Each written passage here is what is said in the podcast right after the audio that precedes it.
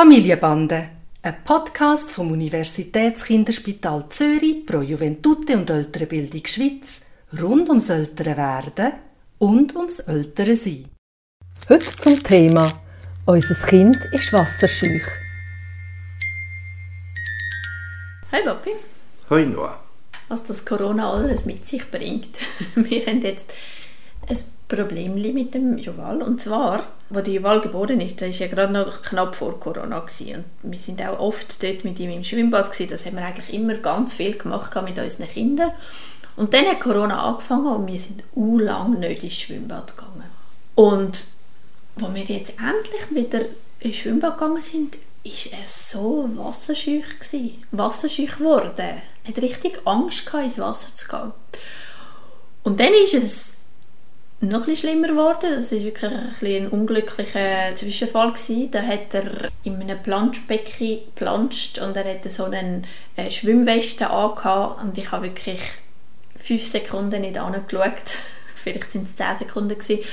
Als ich wieder geschaut habe, habe ich gesehen, wie er auf dem Wasser geschwommen ist, mit dem Gesicht voran, also das Gesicht ist im Wasser und er ist, die Weste hat ihn gegen gedrückt und er ist wie mit den Beinen nicht mehr am Boden gekommen und hat sich nicht mehr selber können aus dieser Situation rausholen. Und ich bin dann natürlich gerannt und habe gerade rausgeholt. Und es war alles okay gewesen. es ist nichts Schlimmes passiert, aber wir sind natürlich beide mega verschrocken. Und seither ist es noch viel schlimmer, also er wirklich, er will gar nicht erst ins Wasser rein, auch nicht auf meinem Arm. Und zum Beispiel Haarwaschen, wo früher überhaupt kein Problem war. Und es hat ihm nichts ausgemacht, wenn ihm irgendwie Wasser übers Gesicht gelaufen ist, ist jetzt ein mega Kampf, weil er es mega schlimm findet und ja, ich also es tut mir auch leid. ich werde ihm die Angst vor dem Wasser nehmen und ich bin jetzt wie nicht so sicher, was gescheit ist. Also sollen wir wie einfach immer wieder probieren oder sollen wir ein Zeitchen warten und das Ganze Ruhe lassen und wie macht man das? dass er die Angst nicht mehr hat. Und, also ich meine, Haarwaschen müssen wir ja zwischendurch dann gleich auch noch und irgendwie im putzen. Also das Haarwaschen komme ich dann am Schluss zurück. Es hat dann zwei Sachen drin. Das eine ist ähm, die schlimme Situation für ihn, aber vor allem auch für dich. Es war ja nur ganz ein kurzer Moment, gewesen, aber es spielt sich ja dann auch im Nachhinein noch ab, was alles hätte können passieren in so einer Situation, oder? Also das eine, was mit dir ist und das andere ist ähm, ein zweieinhalbjähriger, der Respekt hat vor dem Wasser, wie man da hergeht. Wir sagen, dass die Kinder in vielen Situationen Seismographen sind von den Eltern. Seismograph, das ist das Gerät, das ein Erdbeben voraussagt, bevor es überhaupt da ist, oder? Mhm.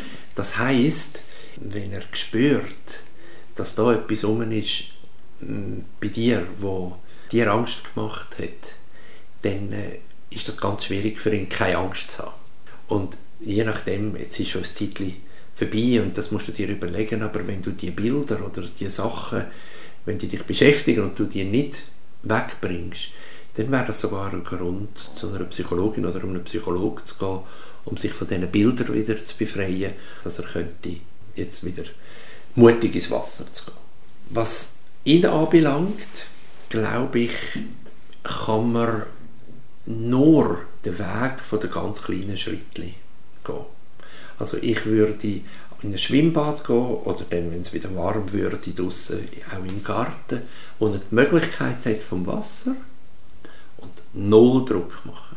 Im Idealfall hat es noch ein paar andere gleichaltrige Kinder, die im Wasser spielen und schauen, was passiert. Null Druck machen. Und ich glaube, dann ist der Reiz, das mal auszuprobieren, vor allem, wenn, wie gesagt, andere Kinder dort rum sind, so groß, dass er früher oder später das wird wieder ausprobieren. Alles andere, quasi, wenn du sagst, schau, es ist nicht so schlimm, wird nicht funktionieren, weil er wird Cetro Mordia schreien und ich, das würde ich nicht forcieren. Dann. Ich mag mich auch erinnern, dass ich einmal mit, dem, mit ihm ins Wasser gegangen bin und unbedarft schnell drin war. Ich bin im Wasser, gewesen, er war gar nicht dem, im Wasser, gewesen, sondern auf meinem Arm. Aber nur die Nähe vom Wasser hat ausgelöst, dass er nicht wollte und wieder raus wollte. Und ich glaube, man muss den Weg von den ganz kleinen Schritten gehen. Und keine Erwartung haben, dann kommt es wieder, kommt garantiert wieder. Und der, der Erwachsene muss in seinem Tempo unterwegs sein, oder? Also ich meine, ich gehe halt mit den drei Kindern ins Schwimmbad, kann ich mit Hani und Nave im Wasser drinnen sein und ich habe einfach das Auge drauf, wenn das der Juval parat ist, oder werden die Idee, dass ich mit ihm draußen bin und... Ich, hab, ich bin jetzt vor kurzem mit ihnen im Schwimmbad gesehen und da ist er zwar jetzt nicht mega mutig gewesen, aber er ist mit den Füßen in so ein Kinderplanschbecken von alleine reingegangen und hat den anderen Kindern zugeschaut. Und das war so ein Weg, wo man hat können stauen, das Wasser stauen. Und das hat er angefangen und das ist der Weg. Und ich würde die beiden Grossen allein sein und einen Blick auf sie haben, aber ich würde nicht beim Juval sein, wenn du wieder wettest, dass er mutig wieder ausprobiert, ins Wasser reinzugehen.